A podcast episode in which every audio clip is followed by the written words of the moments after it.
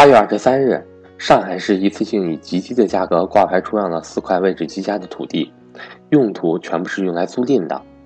这段时间以来，随着广州的租购同权政策、北京的共有产权房以及上海以极低价格出让土地用于租赁等政策的不断推出，房地产市场改革政策不断牵动着老百姓的神经。从这些政策中，我们不难看出，未来的家庭财富增长中心肯定不在房地产市场。那么，什么将会成为未来新的财富增长点呢？别担心，八月二十七日，也就是本周日晚八点，赵正宝老师在 YY 语音上会给大家解读。想参加的伙伴和我联系，我是格局商学院的班主任，我叫韩登海，我的手机和微信为幺三八幺零三二六四四二，欢迎大家和我联系，教您如何准备和操作 YY 语音。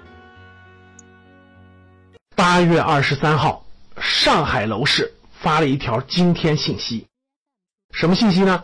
上海市规划和国土资源局挂出的信息，上海一次性挂牌出让了四块土地，这四块地理位置非常极佳的土地呢，国有建设用地，总规划面积是多少呢？二十一点八五万平方米，用途全部为租赁用途。这条消息也可以说是一下对房地产市场有一个巨大的震动。为什么呢？我给大家说一说啊。首先，这四块地的位置都是非常好的位置，有两块是浦东新区的，有一个长宁区的，有一个徐家汇附近的。大家想想，这个位置都是非常好的位置。具体细节的位置我就不跟大家解释了，但是它的位置都是非常好的地理位置。第二，我们看一下这个地的出让价格是多少呢？这四块地的出让价格在什么范围内呢？楼面价啊。浦东的两块在七千八百元每平米，然后呢，长宁和徐家汇的基本是在九千多和一万二左右，就是四块地的这个楼面价是七千多到一万二一平米之间，哇，大家想想这个价格相当于十多年以前上海的价格了。那现在这几块地周边的商品房卖多少钱呢？基本上是在十万块钱左右啊，贵的达到十二万多。然后周边的这个老小区基本上都是在十万左右一平米的价格，这么好的位置，对吧？那为什么这几个地块拍卖的这么便宜呢？嘿，因为有一个限制条件，这些土地的用途就是租赁住房，大家明白了？这不能卖，只能出租，获得租赁收入。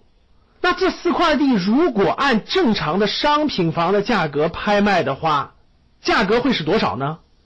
那这四块地的。楼面价拍卖的价格只相当于周边正常的市场拍卖价格的百分之十左右，相当于是什么？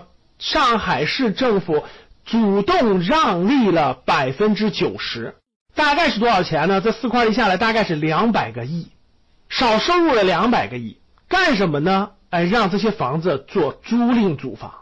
上海市出让的租赁住房的地块已经有多少了呢？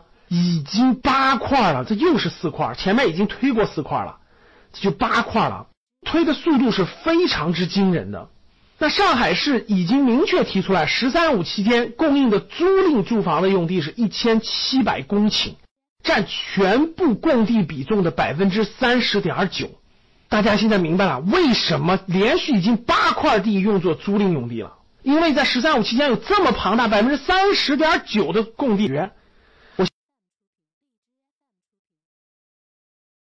相信有很多人真的没有必要花几百万去一定要买那个商品房了。我有很好的公租房，小孩可以解决上学，我住的很好啊。我有钱了，我可以去买住在上面；我没钱了，我就住在公房里，不是挺好的吗？可以说，中央在二零一六年底定的房子是用来住的，不是用来炒的这个政策，可以说各地正在加紧实际落实。太多的地方已经推出了实际落地的政策，而且都在执行了。通过这个事件，大家可以看上海市的决心啊，从更深层次说明了未来楼市的这个走向。长效机制的建立啊，已经具备了可持续性，而这种可持续性必然将楼市带来分化和改变。八月二十七号，也就是这星期天的晚上，我将用。一个半小时的时间，给大家详细讲一讲，以房产为投资中心的时代已经正式结束了。这些政策是连贯性的和对大家有巨大影响的。欢迎大家八月二十七号晚上来参加我的在线直播的这堂公开课。以房产为投资中心的时代已经正式结束了，我们必须清晰的看到这个大趋势。那为什么未来房地产会成为什么样的结构？未来的投资中心又是什么？我们八月二十七号晚上见。